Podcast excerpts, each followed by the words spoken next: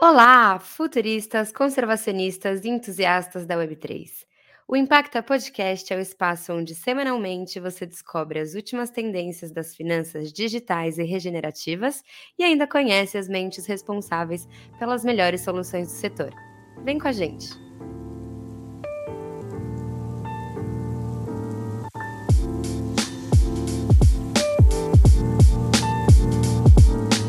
Com imenso prazer que a gente começa hoje a nova temporada do Impacta Podcast com um convidado muito especial.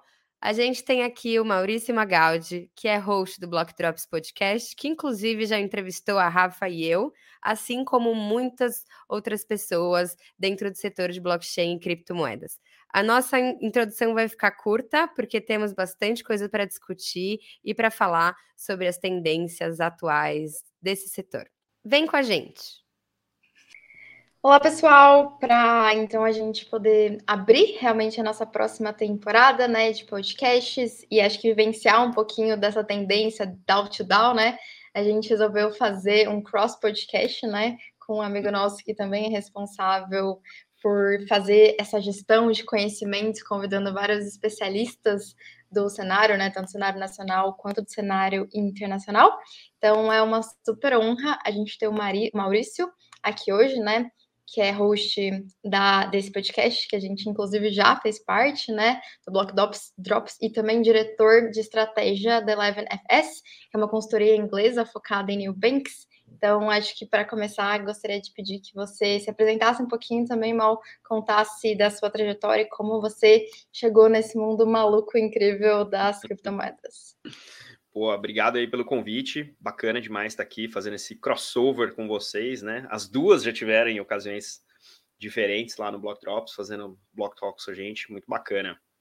Bom, é, minha trajetória é uma trajetória de curiosidade, assim, basicamente, né? Eu, uh, eu tenho 20 anos de indústria financeira, trabalhei em bancos vários, nacionais, né, internacionais no Brasil, é, então sempre tive essa exposição ao mercado financeiro em diferentes capacidades. Já fui de tecnologia, já fui de projetos, operações, finanças, etc.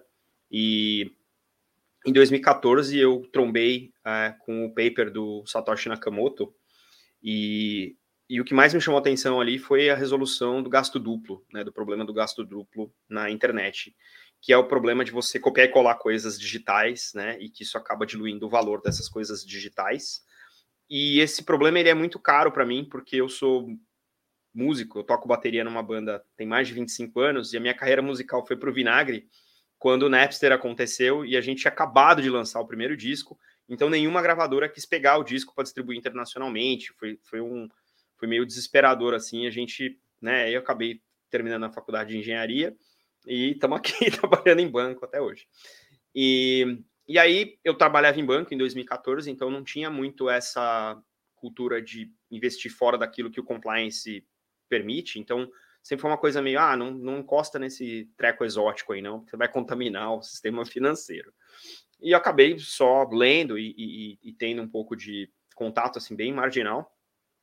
Mas foi em 2016, quando eu já estava na IBM, que eu ouvi falar que a IBM estava desenvolvendo, baseado, inspirado pelo Ethereum, um, uh, uma versão privada, permissionada, do que eles chamavam lá de Open Ledger, que depois foi doado para a Linux Foundation e virou o primeiro projeto do Hyperledger, que é o Fabric, que é a principal tecnologia, né, o principal protocolo utilizado para redes privadas permissionadas no mundo. Tem mais de, sei lá, mais de 500 implementações em produção. E, e foi daí que eu Falei, ah, que legal, né? Vou me envolver com essa galera, continuar entendendo o que diabo eles estão fazendo com blockchain. Naquele momento ainda era um negócio meio blockchain, não Bitcoin, né? Uma coisa meio bem, bem é, é, sectária, né? O mundo corporativo não queria abraçar blockchains públicas naquele momento. Isso foi, foi uma, uma, uma discussão bastante intensa naqueles anos.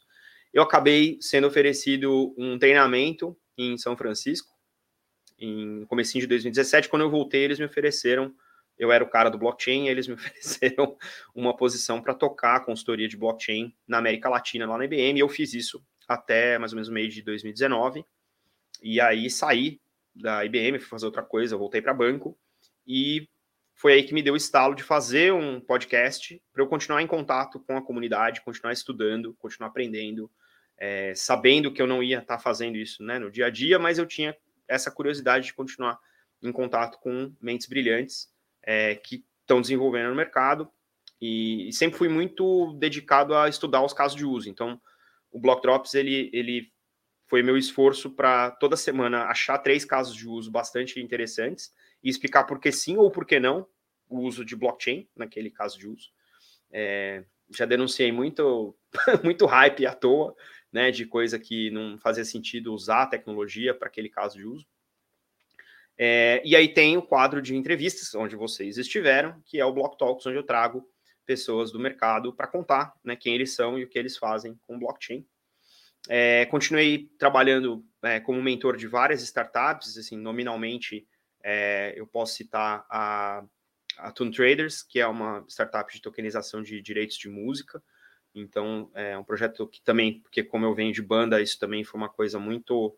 É, que me tocou bastante. Então, o, o, o Gaioto, que é o, o, fundador, quando me convidou, é, me pegou por esse lado da música, né? E talvez a minha carreira tivesse sido diferente se existisse uma Tune Traders lá atrás, né? É, a Inspire IP uh, ah, com, a, com, a, com a Carol. Uh, eu, a gente tem um, um, esquema de mentoria bem informal, bem light, mas uh, bastante recorrente. É, e o pessoal da Dija de Mim, que é uma, uma administradora de condomínio digital no Rio de Janeiro, onde eu estou né, no conselho. É, e tem uma outra de games que está meio stealth ainda, a gente não, não, tem, não tá divulgando, mas são, são as startups com as quais eu me envolvi. E aí, ano passado, eu ainda estava em banco, né? Estava no outro banco e, enfim, dadas as minhas conexões e, e, e várias é, voltas no mundo, a Eleven FS entrou em contato comigo e aí tinha essa posição lá de, de diretor global de estratégia para começar a desenvolver a consultoria voltada para Web3, cripto, blockchain e afins. E, e aí casou da gente trabalhar junto. Então, falo né, com vocês diretamente de Londres, aqui onde eu estou chegando para finalmente estar tá no mesmo fuso horário do time. E os meus clientes basicamente são bancos, fintechs e reguladores, do lado mais incumbente, do lado tradicional, e do lado né, dos, dos inovadores, várias é, startups de blockchain, cripto, DeFi, NFT, com quem a gente tem trabalhado para justamente fazer essa, essa fusão. Né? Eu gosto muito da expressão que os meninos do Bankless é, cunharam, que foi o DeFi Mullet, né? É, eu não tenho cabelo, mas mullet é um, aquele corte tradicional é, dos anos 80 nos Estados Unidos, que tem aquele chitãozinho, por exemplo, chitãozinho chororó, no seu clássico, né, na era clássica, aquilo ali era um mullet, e tem uma expressão em inglês que é, é business in the front, party in the back, né? E o DeFi Mullet é, é, o fintech na frente e o DeFi por trás como infraestrutura. Então, a gente trabalha bastante nesse conceito de aproximar os dois mundos, né? Os tradicionais têm muito a ganhar em termos de eficiência, em capacidade de processamento é, inovação, olhando para o ambiente de DeFi, e DeFi tem muito a ganhar em termos de alcance, né? Fazendo essa ponte com finanças tradicionais, que acho que é uma combinação que vai dar muito certo daqui para frente. Esse é o meu trabalho. Eu também tenho outras duas bandas, dois adolescentes, dois gatos, uma esposa, um monte de tatuagem, faço crossfit. Acho que é isso. Acho que a próxima pergunta seria como fazer a gestão de tudo isso, né? Mas eu tenho uma. Anterior. Eu não vou fazer, é, eu não vou fazer propaganda, não, mas o Google Calendar ajuda bastante. Tem algumas tecnologias, né, que assim são bem simples e ajudam a gente bastante, né? Acho que o exemplo da roda é um exemplo que eu gosto muito. Assim, a roda existe há muito tempo, mas demorou muito para alguém colocar a roda embaixo de uma mala, por exemplo, né? E assim resolveu a vida e permitiu talvez essa, essa vida é. de nômades digitais, por exemplo, né? Mas Mal, juntando um pouco do que você falou sobre seguir a sua curiosidade, né, como um driver de tudo que tu fez, né? E para mim isso sempre foi uma coisa também, tudo que eu fiz em cripto até hoje sempre foi simplesmente por curiosidade, sempre foi porque eu não conseguia parar de pensar naquela coisa e tinha que fazer e tinha que escrever, né? Nunca foi sobre, ah, gostaria muito de ser uma podcaster. Não, era, nossa, quero aprender sobre isso, a gente vai ter que conversar com as pessoas já, exatamente isso, né, de ser motivado pela curiosidade. E aí eu queria te perguntar, nesses últimos tempos, considerando fintechs e tendências de degenerados e considerando o que a gente tem de adoção para bancos e para os reguladores, o que você vê como uma tendência para cada um desses núcleos e se essas, essas coisas estão se misturando por enquanto a gente tem um, um, um, drive de inovação vindo dos degenerados e uma outra coisa completamente diferente vindo da adoção dos bancos e pelos reguladores também. É, legal. Essa, essa é uma pergunta. A pergunta é ótima, a resposta talvez não seja tão boa. É, olhando toda a grana que entrou nos últimos ano e pouco, vindo de venture capital para desenvolvimento, para builder, né, para quem está construindo o Web3, nós estamos falando de 34 bilhões de dólares ano passado e 16 bilhões de dólares no primeiro trimestre desse ano. É uma grana considerável e não é grana de especulação, né? É grana colocada nos builders. Olha, vai lá e constrói isso que você está dizendo que resolve esse problema. Então, o que a gente está vendo nos degenerados é o, a velocidade de inovação. A gente ainda está inercial dessa grana toda, né? Mesmo estando no, no, no inverno cripto. É, o inverno cripto, inclusive, é o melhor momento para construir, porque, né, gas fees baratas, você pode fazer várias coisas, né, e testar, porque, obviamente, o apetite, né, e as, as, as os, os, valores movimentados são menores, você consegue testar vários casos de uso ao mesmo tempo. Então, acho que esse é um, esse é um, um, um bom momento. E aí, vindo dessa inércia desse investimento, tem muita coisa nova saindo, e tem coisa que vai sair é, inclusive, quando o mercado começar a se recuperar, a gente vai ver coisas que estão sendo construídas agora explodindo aos poucos e resolvendo alguns dos problemas, sejam problemas tradicionais, sejam problemas que o próprio cripto Web3 criaram e a gente precisa resolver. Então, acho que esse é um, esse é um, um lado que a gente está vendo agora em termos de tendência e, e, uma discussão que eu tenho tido assim consistentemente com os DeFi natives, né, os nativos do DeFi, os degenerados que estão construindo para DeFi. Eles vão arrumar a experiência do usuário. A experiência do usuário hoje em DeFi é horrorosa assim, é lamentável, né? Qualquer staking que você precise combinar mais de duas é, cripto, uh, criptomoedas é uma bagunça, é um monte de gas fee que você paga. Eles eles estão resolvendo isso. Tem vários projetos. Assim, eu, eu escrevi um artigo, inclusive, eu chamei de Rapid DeFi, que é como é que você encapsula toda a complexidade de DeFi de um jeito que as, as pessoas consigam é, facilmente, né? Pô, se eu tiver só é, Ether na minha carteira, como é que eu faço para participar desse mercado de renda passiva de um jeito simples, que eu não preciso ser um engenheiro para combinar todos esses tokens. Então já tem soluções aí, inclusive tem uma brasileira chamada DeFi Basket, a gente está ensaiando para receber os meninos lá no, no Block Talks, então tem coisa legal vindo aí, que eu acho que no próximo Bull Run a gente vai ver é, uma adoção maior, então acho que essa é uma tendência do lado dos degens, né? Do lado dos incumbentes, reguladores e afins, a gente está vendo uma resposta bastante salgada em relação a tudo que aconteceu com stablecoins recentemente, né? O primeiro, o nome stablecoin, ele não é o melhor nome, porque elas não são estáveis per se, assim, não é a natureza delas, elas são criptomoedas. Eu costumo chamar elas de dinheiro tokenizado, que acho que tem uma cara um pouco, talvez, melhor, assim, ou o pessoal chama de digital fiat também, que é uma outra versão.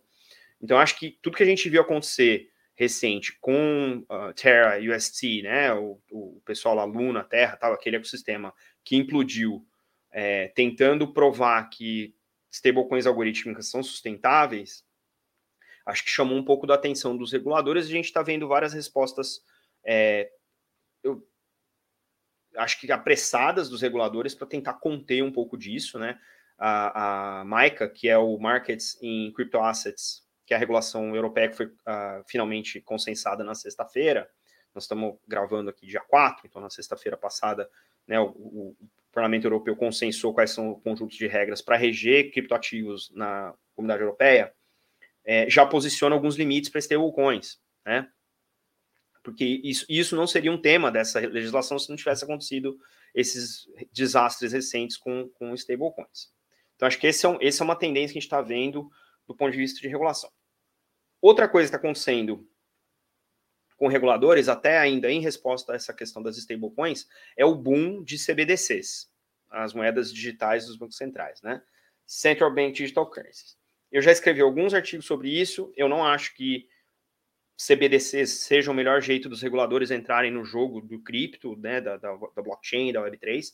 Acho que tem outras maneiras. É, dos reguladores entrarem. Então, essa é uma, essa é uma resposta, sim, a gente vai ver, é, talvez durante um período, uma concorrência, mas muito mais provável uma coexistência entre as stablecoins, ou digital fiat, vamos chamar assim, e as moedas digitais dos bancos centrais, que não necessariamente vão ser descentralizadas. Né? Bancos centrais tem dificuldade de descentralizar o seu poder, e isso pode vir a ser um desafio né, de como encaixar as CBDCs nesse nosso mundo da Web3. Então, acho que isso tem. É, e cada país está vendo isso de um jeito, tem as de varejo, tem é, as CBDCs de, de, de, atacado, tem as diretas, as indiretas, tem várias modalidades ainda sendo exploradas, mas o fato é que 90% dos bancos centrais já estão estudando ou explorando esse tipo de alternativa monetária digital em relação ao, em resposta né, a tudo que está acontecendo. Então, acho que essas são as, as tendências de parte a parte. E o que a gente está vendo é que mesmo nas entidades reguladas, a gente está começando a ver uma capilarização do cripto, né? Então você tem bancos e neobanks e bancos e bancões que de alguma maneira ou estão fazendo uma tokenização, né? Ou estão oferecendo algumas criptomoedas, né? Para aqueles clientes que querem ter é, exposição a esse ativo, ou estão fazendo ETFs. Então, eu acho que tem uma tem uma capilarização desse mundo que eu acho que diz para gente que cripto não vai embora. Cripto está aí, já é realidade.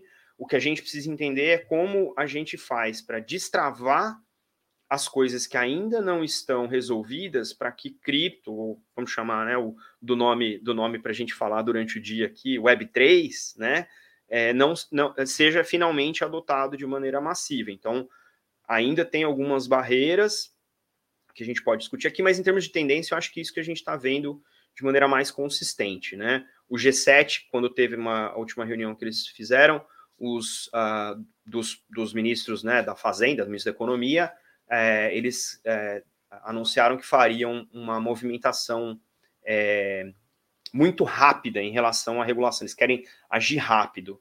E aí, quando eu ouço isso, eu, eu penso, não, vocês estão com pressa. Agir rápido, regulador agir rápido é regulador agir com pressa. Acho que é, é legal vocês estudarem, entenderem os novos paradigmas centralizados que a gente está vivendo e como os frameworks de vocês precisam se adaptar a essa nossa realidade. Então, acho que é uma discussão muito bacana que eu acho que os reguladores vão precisar ter. E no Brasil, eu acho que a gente tem a felicidade de ter um Banco Central que, se não resolve tudo, porque não é tudo o papel do Banco Central, é um, é um Banco Central muito aberto e muito respeitado fora do Brasil.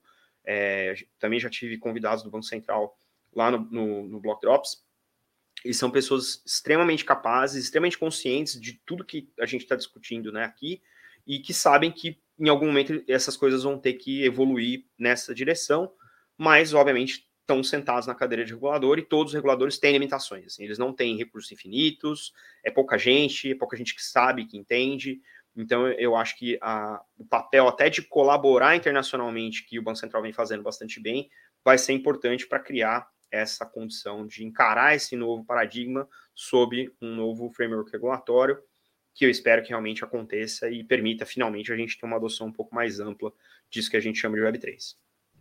A gente, gente, por favor, sigam o Maurício, porque ele é um poço de conhecimento, é o CryptoGuy mesmo. A gente tem é, muito orgulho de trazer você aqui para conversar um pouco com a gente, explicando um pouco essa sua posição um pouco dividida, que é você curioso nas suas aventuras mas você prestando consultoria para os reguladores e também para os bancos. Então, eu gosto muito dessa discussão, porque a gente até, né, nas nossas experiências, fala 10% do seu tempo criando um projeto de cripto, você vai passar criando e 90% tentando brigar com os reguladores, né? Então, como que a gente, o que, que você vê dessa, dessa perspectiva geral? Como que o setor tradicional vai entrar em cripto de cabeça? O que você acha que é uma tendência maior no sentido até de setor? A gente está falando de moeda de banco central, a gente está falando da fintech, do, do DeFi Mullet, mas o que, que você acha que é mais palpável? Porque até em corporações e bancos mais tradicionais, para eles, eles precisam ver uma, uma, um sólido track ali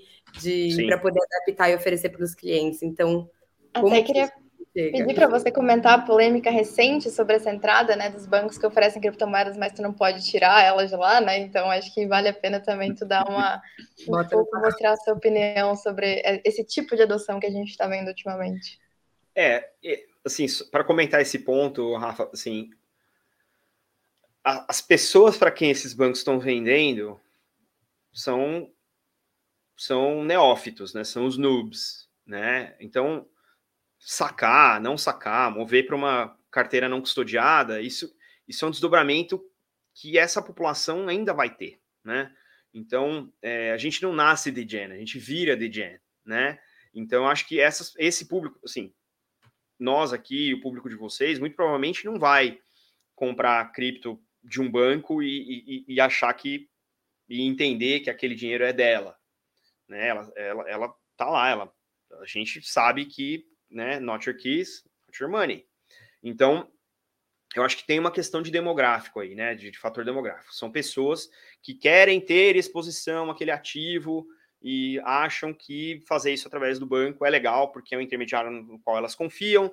E, e quando a gente fala not your keys, not your money, significa que a gente está falando que a gente precisa ser o nosso próprio banco. Não, o tal do Bankless, lá dos meninos do Bankless, é você não depender de um terceiro, você ser o seu próprio banco. Mas por que, que existe banco? Porque banco tem garantias, tem segurança, tem robustez, tem escala, e, e, você ser o seu próprio banco tem o custo de você ser o seu próprio banco, tem o risco de você ser o seu próprio banco.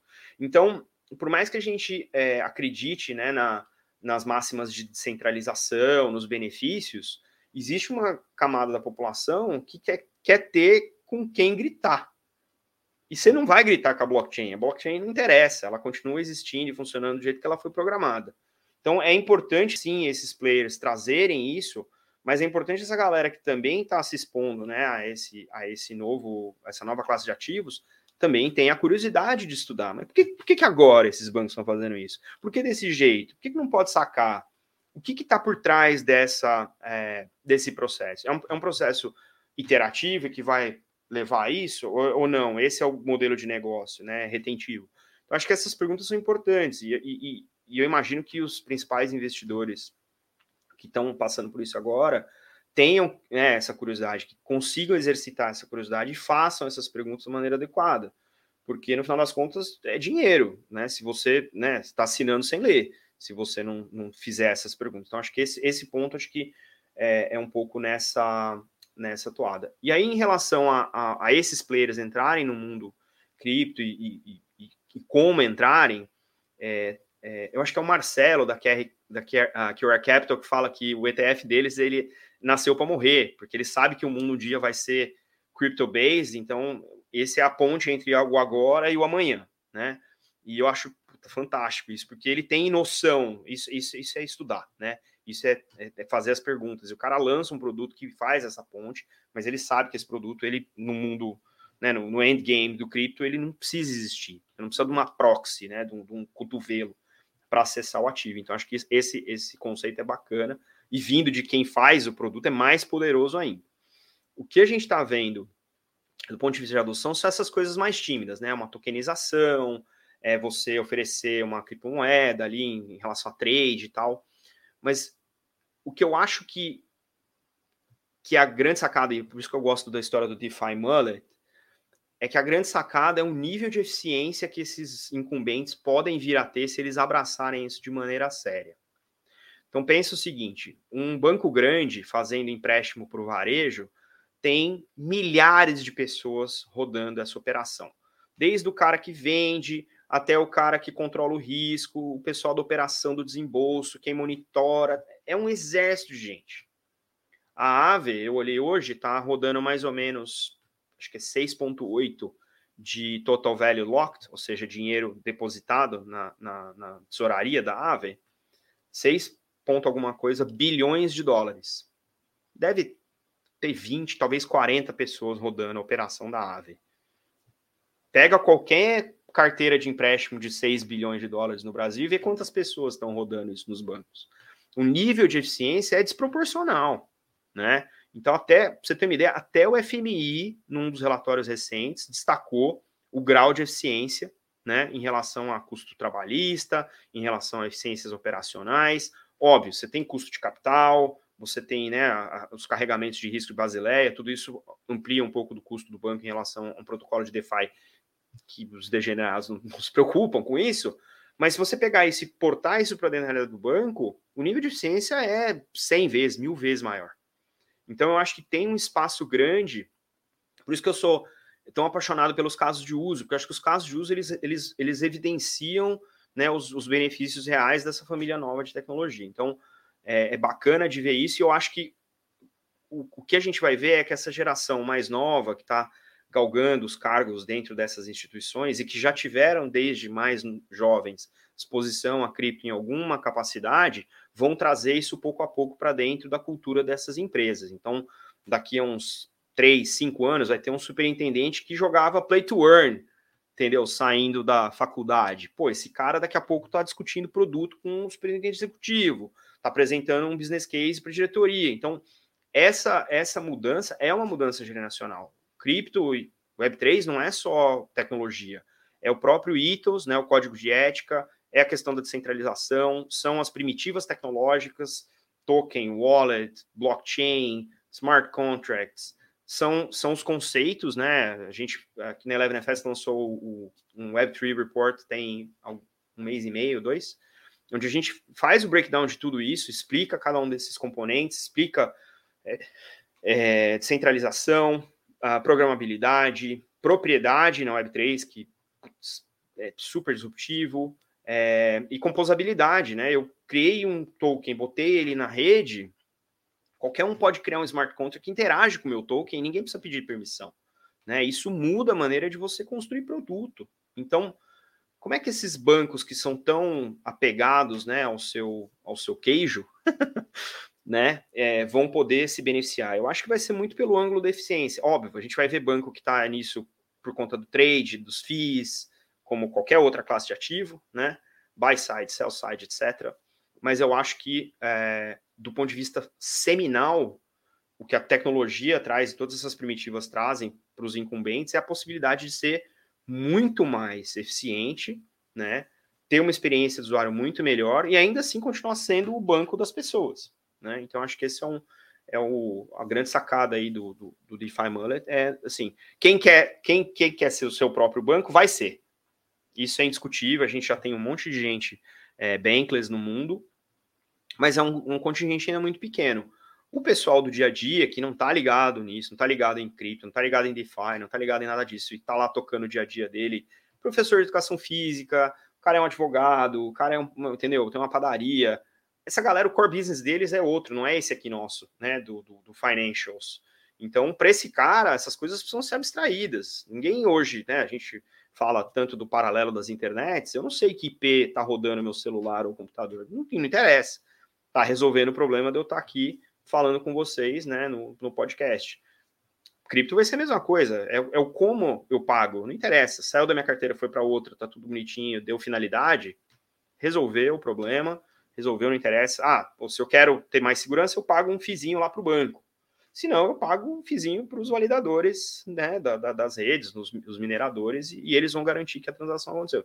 Então, acho que tem, vai ter um pouco para todo mundo, né, ferramentas adequadas para resolver os problemas adequados, mas eu acho que para os grandes uh, incumbentes, é, eles ainda vão cair essa ficha do quão mais eficiente eu posso ser quando eu boto DeFi para rodar produtos que eu já domino. Eu sei fazer gestão de risco, eu tenho meu balanço, né? Eu tenho exposição a vários tipos de ativo, então como é que eu junto tudo que eu sou bom pacas fazendo e boto uma infraestrutura descentralizada que amplia a minha capacidade de ser eficiente? acho que essa é a, essa é a chave aí para a gente ver as instituições adotando um pouquinho mais de blockchain, cripto, Web3 naquilo que elas fazem e abstraindo para o usuário comum toda a complexidade que a gente tem hoje no UX de cripto.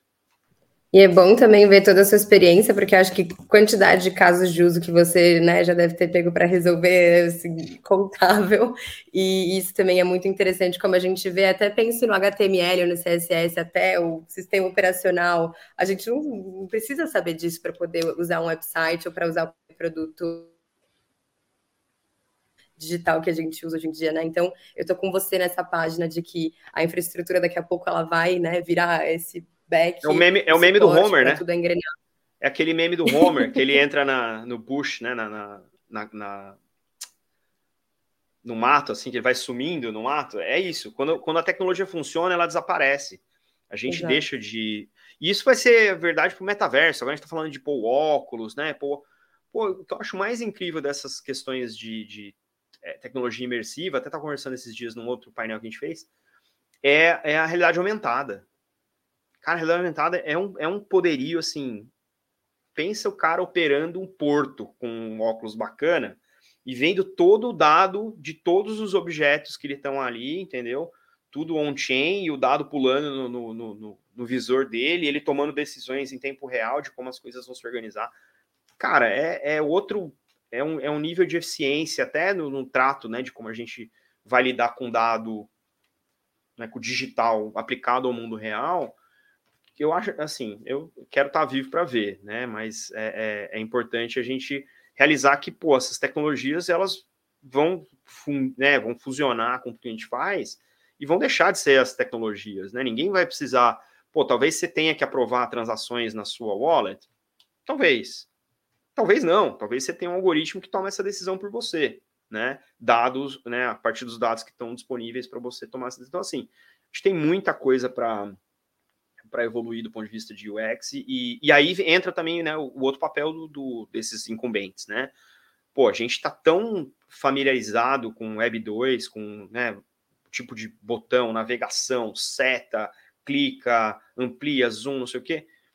É difícil você perder essa familiaridade com algo que tem lá um zero x, os, blurbers lá, e aí você fala, que diabo é isso? Né? Como é que eu sei que eu posso dar um ok nessa transação?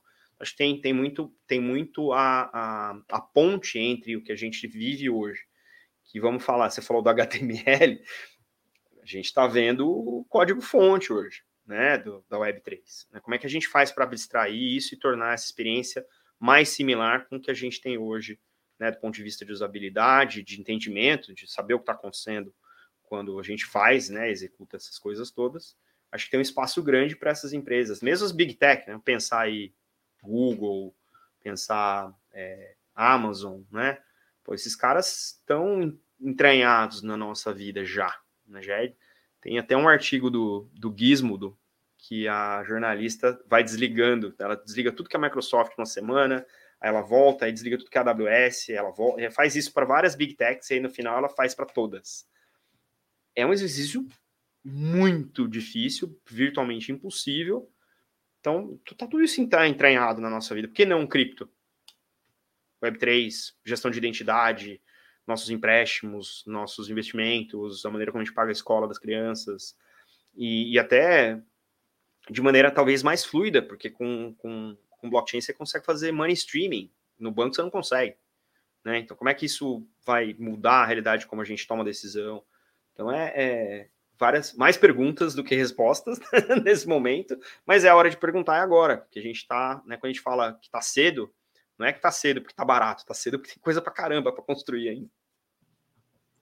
Mal, queria falar um pouquinho sobre ethos aqui, né? Eu acho que Bom, economia nunca é fácil de entender, né? Mas em alguns momentos a gente vive a convergência de fenômenos estranhos juntos, né? E acho que a gente está vivendo um especificamente, que é a gente está no meio de uma pandemia, em que, teoricamente, as oportunidades de emprego seriam menores, mas a gente está tendo nível recorde de pedidos de demissão no mundo, né?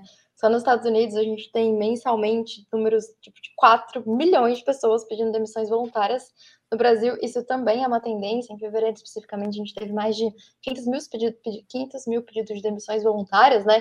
E aí tu fica, cara, o que que tá acontecendo, né? A gente tá, assim, vivendo uma mente que todo mundo fala que é a maior crise e o pessoal tá se sentindo confortável em pedir demissões voluntárias. Aí a gente tem, ao mesmo tempo, esse paradigma de mercado de baixa é o melhor momento para construir coisas, né? E a gente vê esses fenômenos entrando em convergência. E acho que muito direcionado, na minha perspectiva, para essa mudança de etos mesmo, né? De como o pessoal vê os seus próprios empregos, o que eles querem, o que eles estão dispostos a fazer com o tempo deles, né? Eu queria que você desse, não sei se é uma espécie de conselho, mas assim, contasse para as novas gerações, talvez os jovens que estão ouvindo a gente, assim, é, qual, como é a forma de entrar na Web3? Como que essa galera que quer ser numa digital, quer viajar, quer explorar essas novas coisas com impacto, com propósito, com descentralização, como que se entra na Web3? ah, é, putz, pergunta difícil. É, eu acho que tem, algum, tem alguns fatores, assim, acho que a, a mudança do, do, do, ethos que você falou também tem a ver com a, a mudança etária e generacional na força de trabalho, né? É, quando eu comecei a minha carreira, logo que eu saí da faculdade, há mais de duas décadas atrás, você tinha ainda o conceito de, nossa, eu vou, vou ser aquele cara que trabalha a vida inteira na empresa, carreiras longevas. E era uma coisa muito de terceirizar a decisão da sua carreira para a empresa. Eu passei por isso, e, e, no meio disso eu também, né, de perguntar, estudar e ter essa questão da curiosidade, falei assim, pô, não, a carreira é minha, a empresa é um meio, não é o fim, né? O fim é eu, né, ter um projeto de vida com a minha família e conseguir é, executar esse projeto. Então, esses caras, eles, eles são o meu meio. Aí inverteu o poder, né? Agora, né? Então acho que tem uma questão de você também tomar as rédeas do teu próprio destino e não terceirizar isso. Então isso tem a ver com uma mudança generacional que eu felizmente consegui participar desse shift, né? Desse desse mindset, dessa dessa mentalidade, desse ethos. É, pego meio que de surpresa, talvez até por uma questão de precisar fazer isso por conta da minha saúde, mas foi uma mudança interessante e eu tive muita sorte de ter bons mentores, né? Eu acho que essa é uma essa é uma preocupação que eu vejo muito pouco. Eu tenho vários mentorados, além das startups, eu tenho mentorados mais novos e pessoas que estão é, na força de trabalho, estão entrando na força de trabalho, já estão há algum tempo. É, e a minha função enquanto mentor é, é, fazer as perguntas que talvez eles tenham medo de se fazer. Né? Eu nunca dou resposta, não, não, eu não, né, não, não, não, é um, não é nem o meu perfil e nem é muito a, a, a busca dessas pessoas. Né? Você é, é, conseguir se encontrar significa ter alguém para fazer as perguntas que você não teve capacidade de, ou coragem de fazer para você mesmo. Então, eu fui muito beneficiado por mentores geniais que me acompanham há muitos anos é, e que, apesar do contato ser menor hoje em dia, né, a gente sempre que tem uma decisão grande para tomar faz um, um teste, fala, ó, tô com esse, esse dilema aqui, como é que eu decido? Né? Não é que resposta você vai me dar, mas como é que eu decido? Que perguntas eu preciso fazer para isso? Então, eu tento é, pay it forward, né? Devolver para as gerações mais novas, e acho que isso é, me ajuda até a repensar um pouco os, os meus próprios conceitos, preconceitos, e entender um pouco do que está na cabeça dessa, desse pessoal mais novo, né? Então, de 18 até uns 25, eu tenho um bom, uma boa amostra né, de alguns casos, pouco mais até, 30 e pouco, amostra de alguns casos. Então, acho que tem, tem um pouco disso. Então, acho que a primeira sacada é procurem um mentor. Não eu, essa, essa loja está fechada, mas procure um mentor, alguém que você confie, alguém que a carreira te inspira. É, a gente tem uma facilidade enorme hoje de ter redes sociais, então você consegue saber o que as pessoas estão pensando, se você concorda com aquilo, se o estilo daquela pessoa é condizente com o que você ambiciona para sua carreira, se o modelo de decisão daquela pessoa fala com o seu, ou se não fala e você quer testar outras, outros ângulos.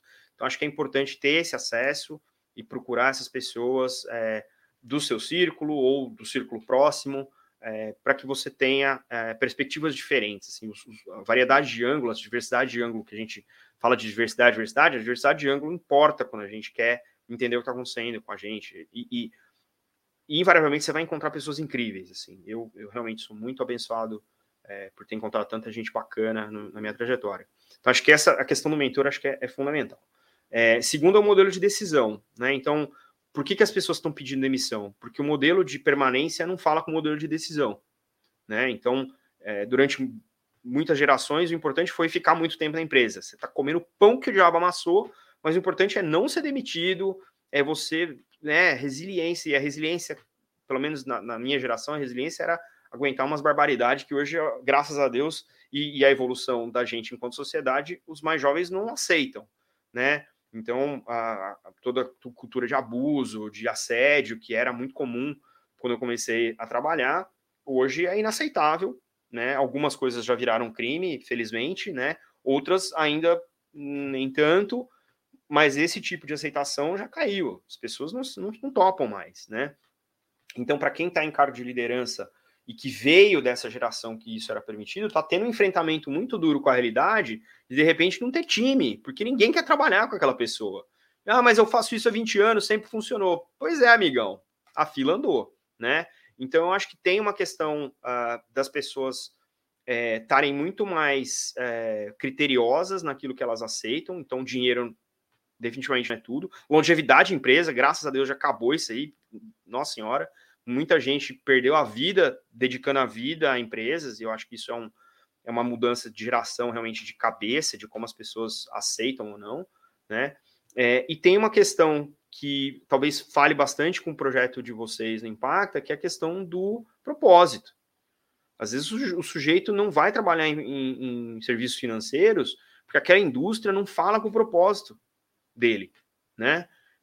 Com o mundo que, que a pessoa quer construir, dele, dela, o mundo que ela quer construir, o tipo de sociedade na qual ela quer viver, como ela encara todas as facetas diferentes do capitalismo. Então, eu acho que tem uma tem uma, uma outra quebra generacional que é o porquê que eu estou fazendo essas coisas. Quando né, antes, de eu, antes de eu entrar no mercado de trabalho era pô, ter uma carreira, né? O que é ter uma carreira? O que significa ter uma carreira? Ninguém sabia explicar. Ah, o que é uma carreira? Ah, carreira, futuro, né? Não, eu estou trabalhando hoje, eu quero saber o que eu preciso fazer hoje para ter uma carreira, né? Onde compra. É, então, eu acho que tem uma questão do tipo, como é que eu encaixo a pessoa que eu sou com o ambiente de trabalho onde eu quero estar e com o que eu quero construir do ponto de vista de utilidade, né? Então, acho que tem um pouco dessa, é, desse aspecto. E, obviamente, tem uma questão, né, você citou os Estados Unidos, que é o salário mínimo dos Estados Unidos, a gente acha ruim no Brasil, e é ruim mesmo. Nos Estados Unidos, assim, às vezes o cara tem trabalho, mas não tem onde morar, mora, dorme no carro, mora no carro. Então, assim, também tem uma questão de, de sustentabilidade. Aquela economia já não é mais sustentável, né? Então, e com a diferença que alguns estados lá são muito, muito frios. Então, às vezes o cara não tem onde morar, ele literalmente morre de frio, não é? Ele trabalha, não aparece para trabalhar porque morreu de frio. Então, eu acho que tem uma, uma realidade é, diferente que é não existe um aparato socioeconômico para manter as pessoas no trabalho. Então, é, tem várias histórias é, dramáticas de gente que juntou dinheiro a vida toda, no final da vida teve um problema de saúde e gastou todas as economias para tentar se livrar de um, um, câncer, um problema sério, e aí tem dinheiro, cara, acabou. Não trabalha mais, está aposentado, gastou tudo naquela doença, se curou, mas e aí? E aí vai embalar é, compra na, no, no, caixa do supermercado, que é o trabalho dos velhinhos da Flórida, né? Então, assim, é, tem, tem uma questão do, do, do, da construção socioeconômica do país que, né, acaba empurrando as pessoas para esse tipo de situação também. Então, eu acho que tem um pouco de tudo. Eu não sou economista, essas são observações, né? Not financial advice, do your own research. Uh, mas o ponto é que a gente está num ponto de inflexão. Ah, pandemia, estamos no meio da pandemia? Rafa, na verdade, a pandemia acabou a gente está ficando doente às vezes de Covid aqui e ali, né? Algumas pessoas tal. Mas a realidade é que para os países a pandemia acabou. Ah, mas teve um negócio, não sei o que, na China, lá, pô, lockdown, vacina todo mundo, acabou, acabou, abre, vida que segue. Então, eu acho que o mundo meio que acabou assumindo que é isso aí, vai ficar, não vai acabar mesmo, então vamos lidar com isso, toma booster shot três, quatro, cinco vezes e vida que segue. É, eu acho que essa é uma decisão meio que talvez não consciente, mas definitivamente é, real de que a gente vai conviver com esse treco para sempre. Então, assim, é isso. Então, acho que você vai sair do emprego, nem estamos mais fim da, no meio da pandemia, então sai mesmo, vou fazer um negócio que eu gosto. Então, acho que essa, essa, essas são, são grandes fatores, acho que eu dei muita volta para explicar, depois vocês resumem aí na edição, mas eu acho que é um pouco disso, assim, e, e, e eu, eu tenho dois adolescentes, né, e, e eu acho que tem uma questão muito diferente nessa geração. Eu não sei como é que chama, se é alfa, se é Z, se é Y, eu não sei. Eu tenho um nome aí agora, né?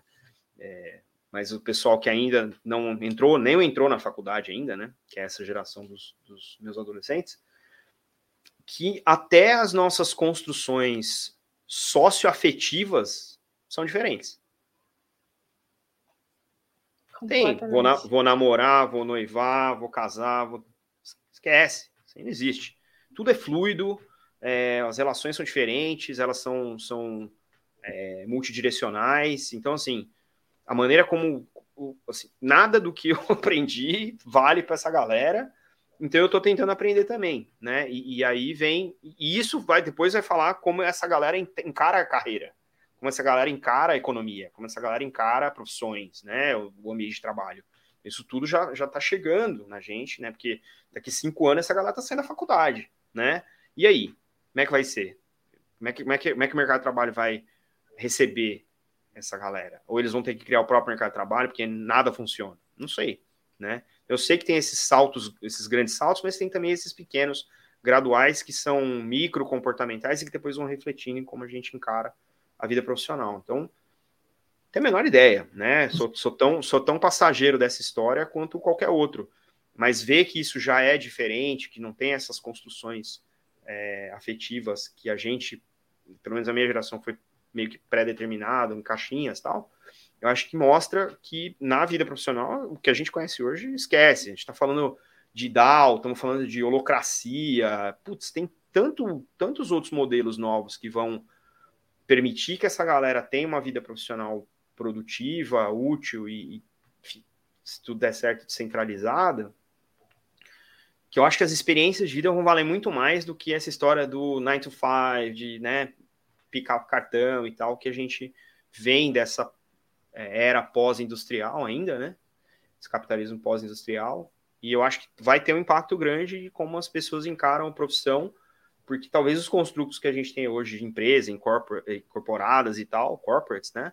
É, com as DAOs, elas sejam muito mais fluidas também. Eu não, eu não sou um profissional, eu não sou eu sou Maurício da UNFS, né? Tem até um livro bacana do Max Berry, chama Company. No Brasil saiu com o nome de Você S.A., não é a revista, é o nome do livro. É, em que as pessoas, elas têm o sobrenome da empresa onde elas trabalham. Então, se você é uma pessoa que trabalha na Coca-Cola, você é o Maurício Coca-Cola, né? É, não é propaganda, é só um exemplo.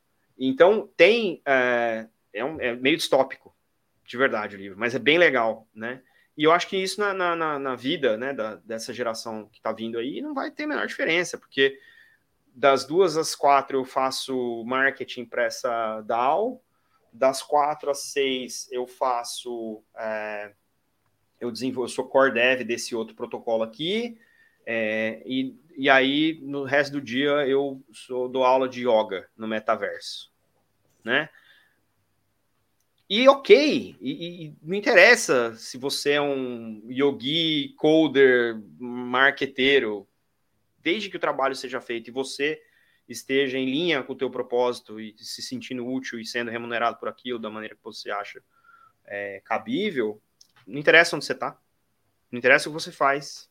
E eu acho que aí a gente vai ver muito mais. E talvez a gente fique muito mais eficiente. Talvez, enquanto sociedade, a gente fique mais eficiente, talvez a gente tenha é, condição, inclusive, de ensinar melhor as gerações futuras do que é possível, né? É, então, assim, é, eu, assim, eu sou um grande otimista, com uma certa dose de ceticismo, mas eu acho que esse é, esse é o poder de, de mudanças geracionais que a gente está vendo agora, é, e é uma, é uma delícia poder observar isso. É bom participar também, né? Porque assim como você mentora muita gente, a gente gosta muito de trabalhar com empreendedores, com projetos novos. Então sempre ainda tem esse espírito de poder fazer diferente e de poder ver valor na sociedade que a gente nunca viu. Eu, por exemplo, trabalho há 15 anos com projetos de impacto, nem sempre fui retribuída por isso, mas é valor que está sendo gerado, né? Então eu espero pois também é. que próximas gerações todo mundo possa se sustentar fazendo o que gosta que possa ter meios de sobrevivência sendo professor de yoga, fazendo back Meta yoga. Meta yoga, meta aula de inglês, tudo que for por aí. E que a gente possa ter essa liberdade também de expressão e geração de valor que a gente nunca, é. nunca né, viu como sociedade. E também, Mal, assim, para chegar um pouco na, no caráter da, da imaginação, porque Assim como a gente já falou, você tem mil casos na sua mão, já passou por ali, por aqui de blockchain, do governo, do banco, do projetinho da esquina. O que, que você vê? Você vê o mundo em 2030? Então, aqui a gente deixa um pouco essa pergunta para sua perspectiva de futuro. Talvez o que você vê, o que você espera, o seu ceticismo misturado com o seu otimismo. Estamos curiosa. O primeiro que eu espero ter um mundo em 2030, ainda tenhamos, né? A gente que, que a natureza tenha sido melhor para nós do que nós somos para ela, então tenhamos um mundo. Acho que isso é um bom começo. Seria, seria bacana ter um...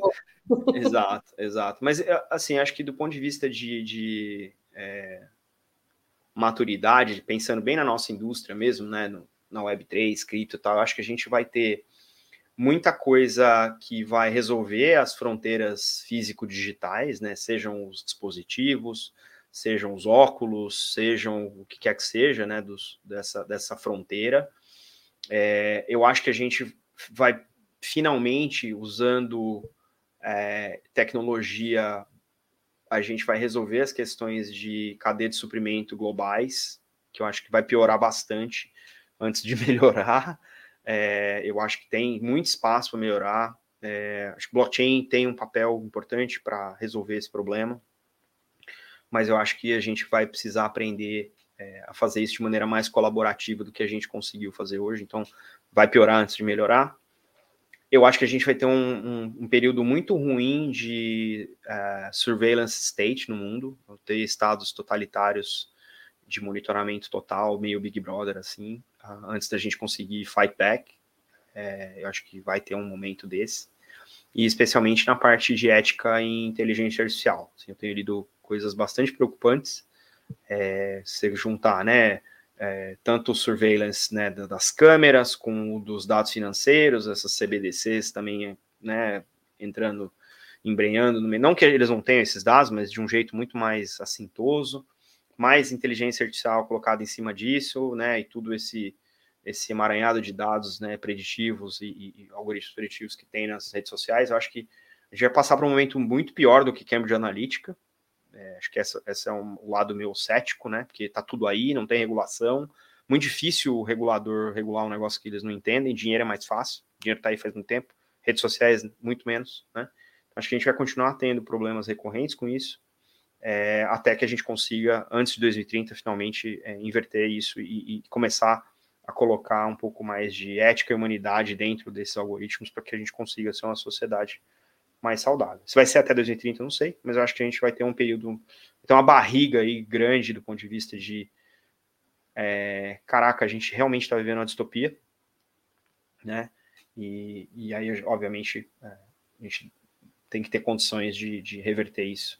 É, eu acho que as, as, as infraestruturas centralizadas vão, vão, vão ter um papel importante nisso, porque tudo isso que a gente está vendo, né, de, de que vai se exacerbar nos próximos anos é resultado de concentração de poder. E a descentralização resolve é, concentração. Né? Então, acho que essa é uma. A gente vai passar por um momento de tensão entre economias de escala e efeitos de rede, que são, né, no mundo centralizado, elas são um pouco é, antípodas, mas eu acho que a gente vai chegar num, num equilíbrio bacana e, e vai ser graças à geração alfa, não vai ser por mérito da minha, talvez nem da de vocês, Uh, mas eu acho que essa geração vem muito melhor equipada do ponto de vista de empatia, que eu acho que é uma coisa que falta muito no, no mundo cutthroat, né?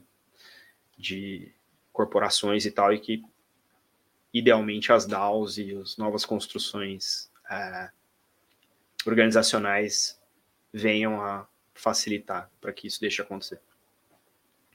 Esses são os meus votos para 2030. Feliz ano novo. É, não, a gente sempre. É uma pergunta que a gente faz para todos os participantes, todas as perguntas sempre nos faz, nos faz mais reflexivas, assim, né? Porque acho que é uma espécie de composição realmente, né? A gente vai juntando todos esses insights para imaginar o que é esse futuro, mas acho que a gente sempre entende que tecnologia é uma coisa agnóstica, né? Que pode ser usada para o bem ou para o mal. E aí a questão é como que a gente vai direcionar o desenvolvimento dessas tecnologias mesmo, né? para conseguir construir mundinhos um pouco mais habitáveis para os nossos corpos, né? Porque no final das contas, às vezes a gente esquece é. que a gente é de carne e osso, né? Mas... Ou, ou a gente é uma simulação, tô, tô para definir, não sei ainda. Uma Também simulação é que tem problemas ali com alguma coisa aqui, né? Que você fica muito sentado das costas. Então, assim, a simulação vai ter que ajudar nesse problema, ou vamos ter que lidar ali com, com isso. Mas, mal, super, super, super obrigada. Queria pedir para você deixar suas palavrinhas finais para todos Boa. nós. Exato. Boa. Obrigado, meninas. Foi muito bom estar aqui, falar com vocês, fazer esse crossover bacana. Feliz de vocês estarem nesse projeto aí juntas. Muito legal. É, obrigado. Bom, ah, palavras finais, cara, acho que curiosidade, assim, mantenham a curiosidade. Acho que esse é acho que o grande tempero da vida da gente. Continue estudando, perguntem, tirem dúvidas, não assumam nada, sempre, né, é, mantenham-se curiosos, que acho que essa é uma, é uma alegria da gente ser gente, assim. É, então é isso. E vamos, vamos, vamos colaborar online. Estamos aí, estamos aí no Twitter, tem Block Drops Pod, que é o, o Twitter do podcast em português. Tem o meu Twitter da Eleven FS, que é o 0x Maurício, 0x Maurício, que é onde está todo o meu conteúdo em inglês. Uh, no LinkedIn, Maurício Magaldi, também tem a página do Block Drops lá. Sigam a gente também, ElevenFS em todas as redes sociais, podem encontrar lá, ElevenFS. E elevenfs.com, que é onde a gente tem todo o nosso portfólio de produtos, serviços e coisas bacanas. Uh, eu também toco o podcast da ElevenFS, chamado Blockchain Insider, que é onde está toda, né, todo, dedicando todo meu conteúdo em inglês por ali, vídeos explicativos, a gente tem feito bastante coisa legal explicando Web3 para o público mais leigo, né, em, em, em palavras mais uh, palatáveis do ponto de vista é, técnico, então esses conteúdos obviamente estão em inglês, porque a gente está aqui na Terra da Rainha, mas é isso, Vamos e a banda? Aí. Onde a gente conhece? Onde a gente ouve? A banda. Não é música. Banda. Bom, a, a, a, banda mais ativa é a banda Versover. Escreve V-E-R-S-O-V-E-R. Estamos no YouTube. Os links todos depois. Spotify, maravilha, manda aí, tá, tá aí. Spotify, YouTube, Instagram, tem bastante coisa é, bacana. E agora, né, com a final da pandemia, talvez a gente volte aí a produzir mais conteúdo. É tudo som autoral. Então, talvez a gente volte aí a produzir mais conteúdo, poder voltar a excursionar, fazer show, que é uma coisa que a gente adora. E agora que eu tô aqui na Inglaterra, de repente fazer aqui um barulho na Terra da Rainha também. Obrigada, Mal, e até a próxima. Valeu. Obrigada.